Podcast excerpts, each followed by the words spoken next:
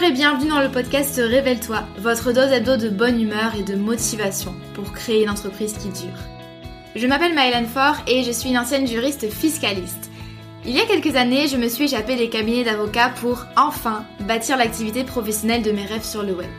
Un grand saut dans le vide, j'avoue, mais je n'ai jamais regardé en arrière.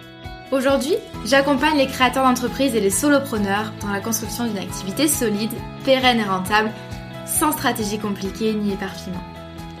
Grâce à mon profil atypique, mi-droit, mi-marketing et mon programme signature la Micropreneur Academy, j'offre à mes clients un soutien à 360 degrés dans leur aventure entrepreneuriale. Dans ce podcast, vous ne trouverez sûrement pas de recettes magiques ni de conseils bateaux, mais un vrai partage d'expérience et de connaissances, sans tabou ni paillettes. Chaque semaine, je vous parle de création et de développement d'entreprise, de business, de marketing et de la vraie vie des entrepreneurs et des freelances, toujours avec beaucoup de bienveillance. Si vous aimez ce podcast, n'hésitez pas à le partager autour de vous et à laisser 5 étoiles sur votre plateforme d'écoute préférée. Je vous souhaite une agréable écoute.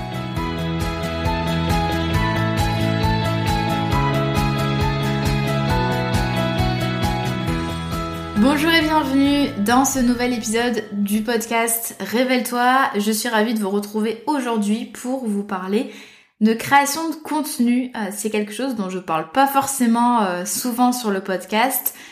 Et pourtant, ça fait partie de mon quotidien depuis maintenant 3-4 euh, ans. Mon business, je l'ai développé exclusivement avec le marketing de contenu, c'est-à-dire que je n'ai jamais prospecté, euh, la publicité, euh, j'en fais de manière régulière depuis euh, l'an dernier maintenant, mais 95% de mon business repose sur la création de contenu pour me faire connaître et pour vendre mes services. Donc je pense que j'ai une ou deux choses à vous dire, à vous conseiller en matière de création de contenu.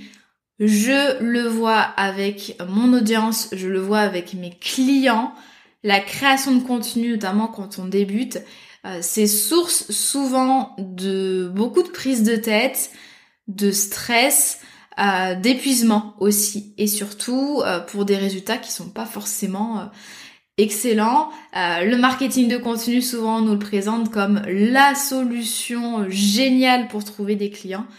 Mais je pense qu'il y a quand même des, des petites choses à savoir pour produire du contenu efficacement donc quand je dis efficacement, c'est qui nous ramène des sous, efficacement et sans euh, s'épuiser. Et donc je me suis dit que j'allais construire cet épisode euh, en fonction des leçons finalement que je retire de ces trois années intensives de création de contenu. J'ai commencé à début 2019 avec un petit blog business qui s'appelait Rocket ton business pour euh, les fossiles de mon audience qui s'en souviennent. Ce petit blog business est devenu progressivement mon business à temps complet, donc un business de formation en ligne qui maintenant s'appelle Myland 4. À l'heure actuelle, je n'écris plus euh, sur ce blog, je vous expliquerai euh, pourquoi, comment. J'ai ce podcast là, forcément. J'ai un compte Insta sur lequel je suis plutôt euh, très active. J'ai une newsletter et bientôt j'aurai aussi du contenu vidéo à vous proposer. Bref, je crée du contenu au quotidien et même avant ça, puisque j'avais dans mes années euh, d'études, j'avais un blog mode et beauté et puis j'ai eu aussi un blog voyage. Euh, voilà, juste avant le blog business. Donc la création de contenu, je connais. Première leçon que j'aurais à vous donner, c'est que créer du contenu doit rester stratégique. Il doit amener à la vente de vos offres. Vous le savez que j'ai quand même une vision des choses assez focus, minimaliste et euh, comment dire, faire les choses avec intention, ne pas se disperser et ne pas oublier qu'on est en business. D'accord? On passe déjà suffisamment de temps chaque jour devant notre écran à essayer de développer euh, notre business. Euh, il faut que finalement toutes nos actions, tout ce qu'on va faire soit efficace et puisse nous amener des clients.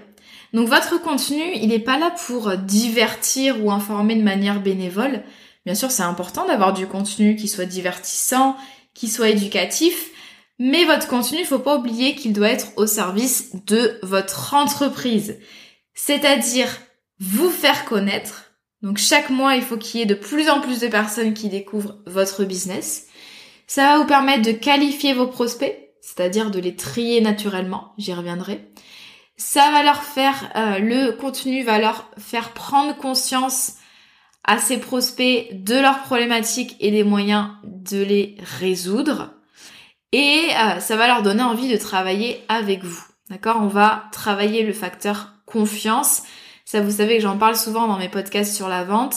La confiance, c'est que vous allez prouver que vous êtes légitime, que vous êtes fiable et euh, vous allez développer une relation de proximité avec votre audience. J'aimerais ici qu'on se responsabilise un petit peu. Sachez que euh, on est responsable des personnes qu'on va attirer avec notre contenu. Donc c'est vraiment à nous de bien cibler pour attirer pile poil le bon candidat. Je le dis parce que souvent euh, on me dit ah je crée du contenu mais bon euh, ça attire pas du tout les bonnes personnes. Et bien c'est parce que le contenu n'est pas créé avec suffisamment d'intention et de stratégie. Je vais vous donner un exemple. Dans mes contenus, j'insiste bien sur ma vision de l'entrepreneuriat qui est euh, anti-bullshit, créer un business pérenne sur des fondations solides, pas de tactique de court terme qui périme, euh, et je valorise aussi voilà le travail, l'implication, la détermination. Ça va dissuader les mauvais prospects. Alors là, c'est pas du tout péjoratif, mais ça va tout simplement dissuader des personnes qui sont pas forcément en accord avec ma vision du travail ou de l'entrepreneuriat, notamment des personnes qui attendent un petit peu euh, des recettes magiques pour avoir un business qui cartonne en automatique. Et donc je sais que euh, pour la Micropreneur Academy, par exemple, euh, la plupart de, des nouveaux apprenants euh, écoutent et écoutaient mon podcast depuis un moment. Je sais que c'est des personnes qui sont en accord avec mes idées. Euh, c'est très souvent des profils qui sont vraiment parfaitement adaptés à ma vision finalement du client idéal. Et du coup, c'est hyper agréable de travailler avec ces personnes. Un autre exemple, tout bête, hein, si vous ne voulez pas d'entrepreneurs débutants parmi vos prospects, arrêtez de produire du contenu débutant euh, sur les bases hyper accessibles. Essayez vraiment de nicher un petit peu plus vos contenus, de partir dans des choses qui soient plus compliquées, etc. Donc vraiment votre contenu doit être adapté bien sûr à votre positionnement et votre cible. Attention aussi euh, en matière de stratégie, attention aux vanity metrics, c'est-à-dire les métriques qui vont euh, gonfler votre ego le nombre de likes, de partages, de nouveaux abonnés, mais qui vont pas vous permettre d'atteindre vos objectifs business, c'est-à-dire qui vont pas se traduire en vente derrière. Par exemple, un reel qui a été fait sur un son euh, tendance avec euh, voilà, en suivant euh, la mode, une mode en particulier, ça peut vous rapporter énormément de vues, de likes, mais être totalement inutile pour votre business, c'est-à-dire qu'il n'y a aucune augmentation des ventes qui a été constatée, et vous vous retrouvez dans votre audience avec plein de personnes qui n'ont rien à faire là. Donc attention à ça. Les meilleurs contenus, c'est pas ceux qui vous rapportent le plus de likes, c'est ceux qui vous rapportent le plus de clients. Voilà, si vous pouvez imprimer cette phrase et la poster euh, et la poser sur votre frigo, ça peut être pas mal. Autre leçon, c'est que un bon système de création de contenu ne nous oblige pas à produire du contenu tous les jours. J'aimerais insister sur quelque chose, c'est que vous n'êtes pas créateur de contenu, vous n'êtes pas influenceur. Votre rôle, c'est de vendre des services et de gagner du chiffre d'affaires.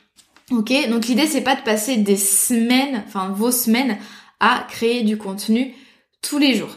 Je vous conseille vraiment de bloquer par exemple 3, 4 heures, 5 heures max par semaine pour la création de contenu et de vous y tenir. Plus vous allez vous donner de temps pour créer du contenu, plus vous allez passer de temps à créer du contenu. Plus vous allez donner, vous donner un créneau horaire défini, réduit, mais moins vous allez passer du temps à créer du contenu et plus vous allez être efficace. D'accord? Vous ne devez pas passer vos semaines à créer du contenu. Pas besoin non plus d'être partout à la fois. Vous capitalisez sur une ou deux plateformes maximum. Par exemple, un réseau social et une plateforme de type blog, YouTube ou podcast. Donc par exemple, moi, c'est Instagram et le podcast. Ça déjà, produire un épisode de podcast par semaine et produire plusieurs posts par semaine sur Insta et plusieurs stories par jour, ça demande énormément de temps, d'investissement, c'est suffisamment chronophage comme ça. Donc n'allez pas courir sur plein de plateformes à la fois, ça ne sert à rien. En vous dispersant, vous allez perdre en qualité, en régularité et en efficacité. Partez du principe aussi que il y a tellement de contenu en 2022 et euh, les années suivantes, ça va pas en s'améliorant. Il y a tellement de contenu que c'est hyper important de se démarquer en produisant du contenu qui soit original et du contenu qui soit de qualité. J'insiste là-dessus, la qualité prime sur la quantité. Vous aurez de bien meilleurs résultats, par exemple en publiant un article de blog hyper détaillé, hyper intéressant, hyper documenté, euh, en, publiant ça euh, deux fois par mois sur votre blog, plutôt qu'en publiant tous les jours des publications Instagram un peu creuses, un peu vides, dont euh, personne finalement se souviendra. D'accord? Essayez vraiment de privilégier des contenus qui soient quali, qui soient fournis, qui soient documentés et originaux. Je sais que ça fait beaucoup de choses, mais plutôt que de poster du stack content tous les jours, du contenu vide qui apporte pas grand chose. Autre enseignement, c'est que il vaut mieux capitaliser sur du contenu pérenne et laisser de côté le contenu éphémère. Quand je dis contenu pérenne, euh, j'appelle ça aussi parfois du contenu long. Euh, c'est du contenu qui va continuer à travailler tout seul et vous rapporter des visiteurs, lecteurs, auditeurs, même des mois et des années après la publication. Je pense notamment aux vidéos YouTube, je pense aux articles de blog, je pense aux épisodes de podcast et je pense aussi aux newsletters si jamais vous décidez de les rendre publics euh, en les transformant par exemple en articles de blog. Je sais que mes articles de blog que j'ai écrits en 2019, donc il y a 3 ans et demi, voire 4 ans, et mes premiers épisodes de podcast que j'ai enregistrés tout début 2020 sont encore consommés, écoutés 3-4 ans, 3-4 ans après. C'est-à-dire que j'ai encore des prospects tous les jours qui écoutent les épisodes que j'ai euh, enregistrés en 2020, les articles que j'ai écrits en 2019, et ces personnes-là, euh, ce sont des prospects qualifiés finalement pour mes services. Donc en fait, mon contenu d'il y a 4 ans continue à me ramener des clients tous les jours. Et je le sais parce que très souvent je reçois des messages privés sur Instagram de personnes qui me disent Ah ça y est, j'ai découvert ton podcast, euh, je t'écoute euh, depuis le début, là j'en suis au premier euh, épisode. alors moi ça me fait toujours tout drôle hein, qu'on écoute des choses qui sont quand même... voilà, c'était mes débuts dans le podcasting, mais pour vous montrer en fait la force du contenu et surtout de l'accumulation du contenu au fur et à mesure des années, c'est hyper puissant. Donc le contenu pérenne, c'est ça. C'est le contenu écrit long, c'est les audios avec les podcasts ou encore les vidéos YouTube parce que YouTube est un super moteur de recherche finalement. Euh, il y a un super algorithme qui euh, vous permet en fait euh, de voir vos vidéos recommandées encore 3, 4, 5 ans après. C'est assez dingue. Et donc j'oppose ça au contenu dit éphémère. Donc je pense aux publications sur Twitter, sur Instagram, sur LinkedIn. Alors LinkedIn, je sais qu'on peut aussi poster euh, des articles de blog. Enfin, ça y ressemble, je sais plus le terme. Donc ça c'est un petit peu différent. Mais je parle vraiment des posts classiques, quels qu'ils soient, donc des carousels, euh, des reels, etc. qui n'ont euh, une durée de vie que de quelques jours à peine, voire même pas en fait. Euh, essayez de regarder au niveau de la balance effort fourni versus résultat. Soyez toujours stratège. Est-ce qu'il vaut mieux passer 5 heures sur un carrousel Instagram ou 5 heures sur un épisode de podcast euh, Je pense que voilà, la réponse euh, s'impose d'elle-même. Le contenu éphémère, si vous décidez d'en créer, il doit venir en complément du contenu pérenne, voire même ça doit être un recyclage en fait de votre contenu pérenne mais c'est votre contenu long qui doit vraiment primer dans votre communication.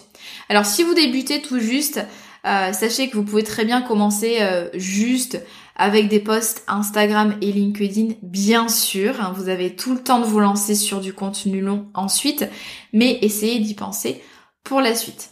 Donc la clé, c'est vraiment pour moi de créer du contenu pérenne, evergreen, c'est-à-dire qui va s'adapter, quelle que soit l'année, la saison, les événements, etc. Il sera toujours, euh, on va dire, d'actualité, qui va pas périmer dans deux mois et qui pourra être lu ou écouté même des années après. D'accord? Votre objectif, c'est vraiment de créer ce genre de contenu-là. Et grâce à ça, vous allez vraiment créer un puissant système pour attirer des clients et vendre vos services. Essayez vraiment de rester stratège. Regardez toujours la balance effort fourni versus résultat sur le long terme. Autre leçon euh, apprise en matière de création de contenu, c'est que on n'est pas tous les jours inspiré ni créatif. il faut vraiment capitaliser sur les moments de flow, c'est-à-dire les moments où vous sentez que vous êtes vraiment euh, inspiré, que vous avez vraiment envie de créer du contenu et que vous avez vraiment des choses à dire. On n'est pas des machines, hein. on aimerait bien, nous les entrepreneurs, être des machines, mais très souvent, ça vient pas tout seul. Euh, moi, je sais que euh, il y a des moments où j'ai énormément d'inspiration et euh, il y a des moments où vraiment, j'ai beau fixer mon écran d'ordi, il y a absolument rien qui vient. Donc je vous conseille d'éviter d'avoir un emploi du temps euh, hyper rigide avec vraiment des moments euh, bloqués, imposés pour produire du contenu, mais plutôt d'écouter finalement votre rythme et de suivre vos moments d'inspiration.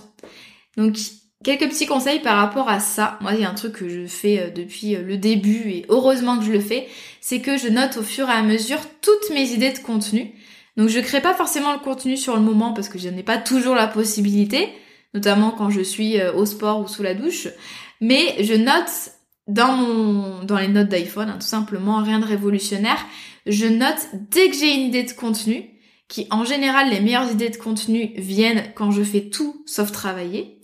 Euh, donc je note l'idée avec aussi quelques phrases, quelques bullet points pour euh, me rappeler un petit peu de mon raisonnement euh, et, l'angle que j'ai envie d'adopter. Et je fais ça et après quand je fais mon calendrier éditorial, eh bien je reviens sur toutes ces idées et je pioche pour créer de vrais morceaux de contenu. Également, euh, profitez à fond de vos moments d'inspiration, même si c'était pas prévu. Si par exemple vous sentez que euh, on est mercredi, il est 21h et que vous avez absolument envie d'écrire un article de blog parce que vous êtes hyper inspiré, mais écoutez-vous, profitez-en vraiment. Essayez aussi euh, d'apprendre à vous connaître côté rythme, côté énergie pour planifier vos créneaux de création de contenu. Euh, dans mon cas, je sais très bien qu'entre 14h et 16h, j'ai tendance un petit peu à comater et à pas avoir trop envie. Dans ces cas-là, je fais des tâches qui ne me nécessitent pas euh, beaucoup euh, d'attention, de concentration, on va dire. Et euh, le soir, c'est pareil, j'ai rarement envie de, créer du contenu et même de travailler tout court. je ne travaille pas du tout le soir. Donc voilà, je sais que c'est plutôt moi le matin que je suis à fond. dès que j'allume mon ordi en général, j'ai pas mal d'idées et d'inspiration. Et donc, en fonction de ça, je bloque mes petits créneaux de création de contenu et euh, comme dit plus haut, j'hésite pas à les bouger si jamais je sens que voilà, que ça veut pas venir, que j'ai beau fixer mon écran et qu'il y a absolument rien de potable qui vient. Autre leçon que j'aurais à vous partager, c'est euh, documenter sa progression, ça peut devenir une belle source d'inspiration pour votre contenu et c'est une source que les clients ne peuvent pas recopier. Je vous conseille vraiment euh, de euh, noter, de documenter votre progression, votre parcours, vos pensées, vos difficultés et finalement la manière dont vous évoluez mois après mois, année après année, parce que c'est une excellente source d'inspiration pour créer du contenu autour de ça. Quand vous allez créer du contenu autour de votre histoire personnelle, autour de votre parcours, votre audience va s'identifier. Ça va permettre de tisser un lien du coup avec elle. Ça va un peu humaniser votre business. Ça va asseoir votre légitimité parce que vous montrez que vous êtes passé par les mêmes étapes que vos clients, votre audience. Et puis, avec ce genre de contenu, vous n'avez pas besoin de réinventer la roue. D'accord? Vous allez créer du contenu en parlant de vous. Alors l'idée c'est pas de faire votre biographie, mais euh, je pense que vous avez plein de leçons finalement d'apprentissage à partager, des choses qui peuvent vraiment aider à, à son tour en fait votre audience. Moi je sais que mes meilleurs contenus, c'est-à-dire ceux qui me donnent le plus euh, d'engagement, qui me rapprochent le plus de mon audience, ce sont les contenus backstage, donc là où je présente euh, les coulisses de mon entreprise, comme par exemple les bilans de fin d'année. Je sais que vous adorez ce genre d'épisode. Et euh, ce sont les contenus personnels quand, notamment en podcast ou en newsletter, je me confie sur mon état d'esprit et sur mes réflexions du moment. D'accord? Ça c'est des choses j'ai pas euh, besoin d'inventer des concepts ou d'aller chercher très loin. Je prends mon clavier et je parle finalement de ce que j'ai traversé et euh, des apprentissages que j'en retiens, des leçons qui peuvent servir ensuite à mon audience et mes clients. Vraiment un conseil que j'aurais à vous donner, c'est éviter de produire du contenu aseptisé, vu et revu, simpliste, euh, des choses comme euh, trois conseils bateau pour voilà des choses comme ça.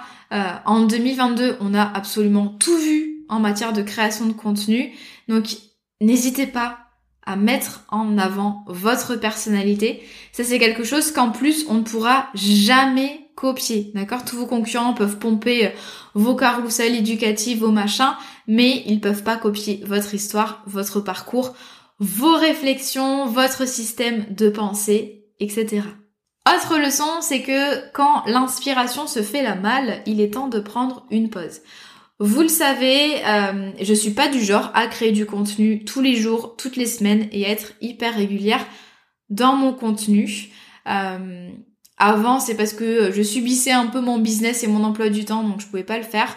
Et maintenant, euh, c'est vraiment intentionnel. Euh, moi, je sais que par exemple, j'ai besoin chaque été de faire une pause donc estivale, la pause estivale du podcast qui dure entre un mois, un mois et demi, parfois deux mois. Et euh, je fais des pauses aussi régulièrement dans l'année si j'ai besoin, notamment euh, dans les périodes de rush ou après des gros lancements où j'ai vraiment envie et besoin de me reposer et de faire le point. Et de manière générale, dès que je sens que j'ai des petits doutes dans mon business, des choses qui sont pas forcément claires, bah, j'ai pas forcément envie de produire du contenu.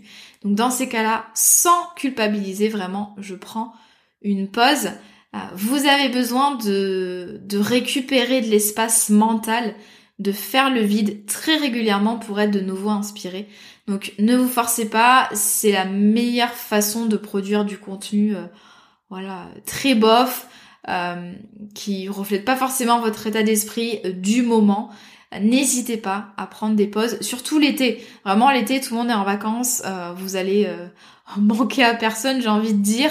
Euh, c'est le moment, voilà, pour stopper un peu au niveau de la création de contenu et ça peut vous faire énormément de bien ensuite pour reprendre pour la rentrée. Un autre apprentissage que j'aurais à vous transmettre, c'est que la création de contenu sur le long terme demande de solides process, une bonne organisation, mais sans complexifier les choses.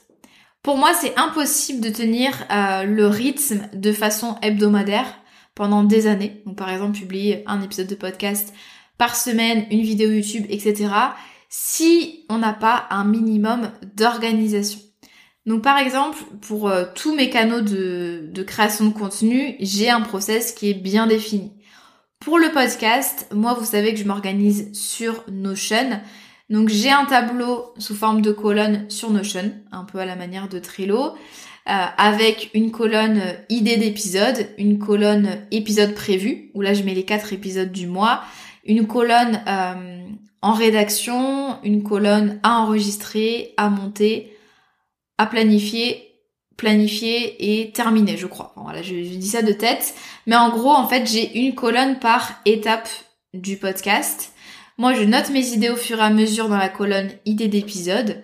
Une fois par mois, j'en sélectionne 4. Je fais un batching, c'est-à-dire que je fais plusieurs épisodes d'un coup au niveau de la rédaction et de l'enregistrement. Donc par exemple, aujourd'hui, j'enregistre plusieurs épisodes de podcast d'affilée. Et ensuite, une fois que c'est euh, enregistré, je mets sur Dropbox et ensuite c'est euh, Clémentine, notre content manager, qui gère tout le process, donc du montage, de la planification, la création d'articles de blog, etc. Avec cette organisation qui est euh, bien rodée, donc j'ai eu le temps euh, en quelques années de l'affiner, le podcast me prend seulement quelques heures par mois, donc pour écrire les épisodes et ensuite pour les enregistrer. Surtout que maintenant j'ai l'habitude d'enregistrer des épisodes, donc euh, en général euh, c'est d'une traite, il y a très peu de, de coupes à faire. Mais pour vous montrer que j'arrive à tenir ce rythme euh, un peu voilà assez intensif de création de contenu, parce que j'ai pas que le podcast en plus, mais j'ai réussi à créer plus d'une centaine d'épisodes de podcast en deux ans grâce à une bonne organisation. Attention cependant à ne pas prévoir euh, de trop de process jolis sur le papier mais remplis de trucs inutiles.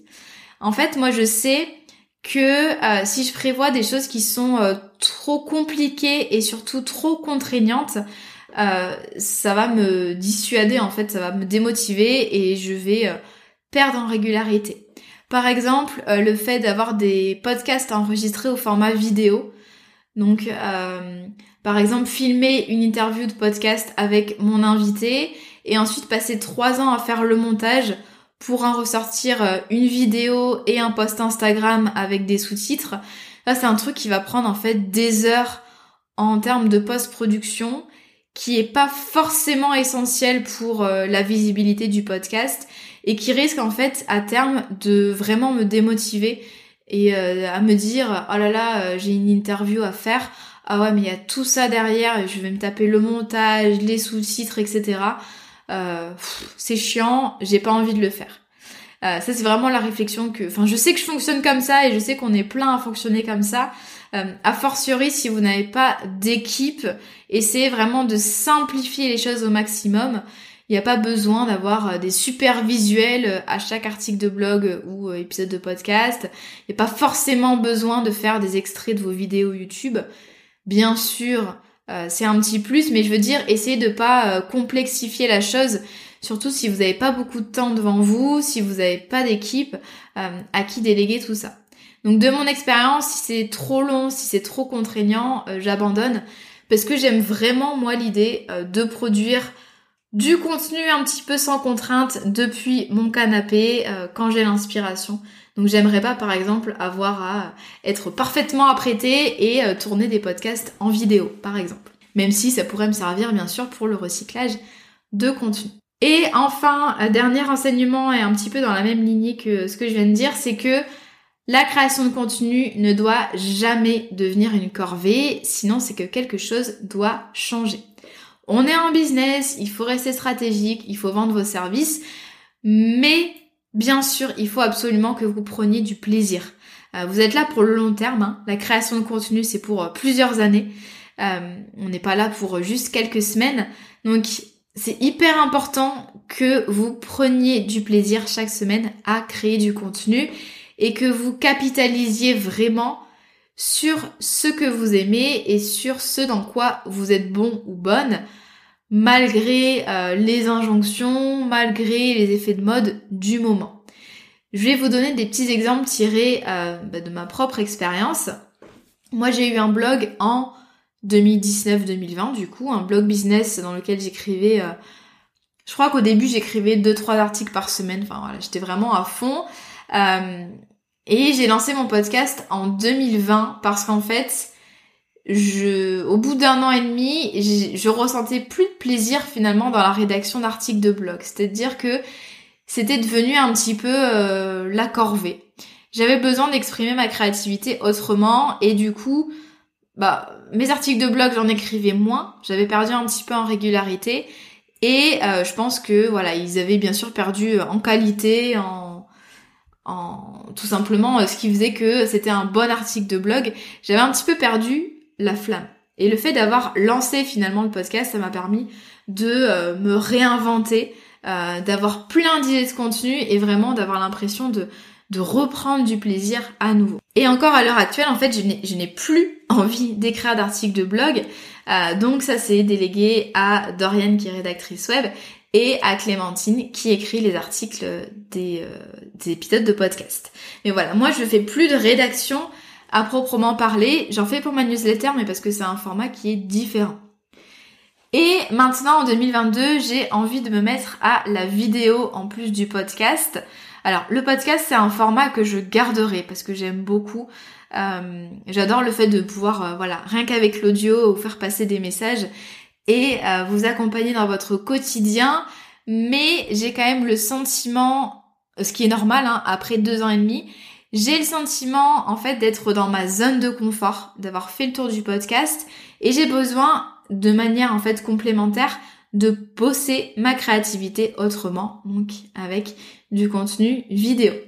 Pour Instagram, pendant euh, des mois, des années, euh, j'ai repoussé la création de posts éducatifs. Euh, si vous voyez mon feed, vous allez voir qu'il y a des, des, énormes trous de plusieurs mois sur, ces, sur ces dernières années, parce que créer des carousels, des posts éducatifs, c'est pas quelque chose que j'apprécie. Donc c'est pour ça que depuis cette année, c'est Clémentine qui s'en charge et ça me ça me libère en fait de la charge mentale, c'est un truc de fou, donc je regrette de pas avoir fait ça euh, avant.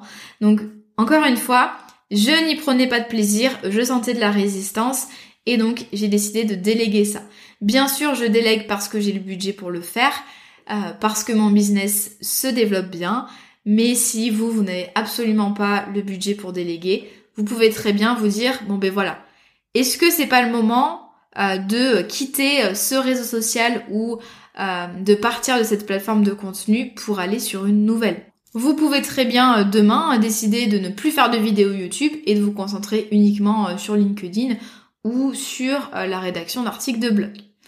Et puis pour la création de contenu de manière générale, j'ai vraiment fait en sorte de déléguer les tâches répétitives qui pouvaient me décourager de produire du contenu chaque semaine. Typiquement, c'est plus moi qui monte mes épisodes de podcast, ni qu'il les diffuse par exemple sur le blog et sur Pinterest. Euh, ça, ce sont des tâches qui sont pas euh, dans ma zone de génie finalement, qui sont répétitives parce que je crée du contenu euh, toutes les semaines, que j'aurais pas forcément le temps de faire et qui auraient tendance à me décourager finalement de publier un épisode de podcast par semaine. Donc ces tâches-là, j'ai fait en sorte pour garder vraiment le maximum de plaisir dans ma création de contenu, j'ai fait en sorte de euh, plus les avoir à charge. D'accord? Donc dans ma création de contenu, à chaque fois, de manière générale, si je sens de la résistance, je m'interroge toujours sur le pourquoi et j'essaye toujours de euh, revenir à un état voilà d'inspiration, de motivation, parce que je sais que c'est hyper important pour moi pour continuer sur le long terme, sachant que j'ai un business qui se base sur la création de contenu pour exister. Donc c'est hyper important pour moi euh, d'être bien et d'être épanouie dans ma création de contenu parce que j'y passe quand même pas mal d'heures par semaine, on va pas se mentir. Je pense que j'ai fait le tour un petit peu des différents apprentissages que j'avais envie de vous euh, vous transmettre en matière de création de contenu, euh, des choses qui me paraissaient importantes. voilà, avec quelques années de, de création de contenu intensive. J'espère que cet épisode de podcast vous a plu. Comme d'habitude, n'hésitez pas à réagir sur Instagram euh, si vous avez euh, des questions, si vous avez euh, un retour à me faire. Moi, je suis toujours hyper contente de vous lire. Je vous souhaite une très bonne journée ou une très bonne soirée selon votre heure d'écoute et je vous dis à très bientôt.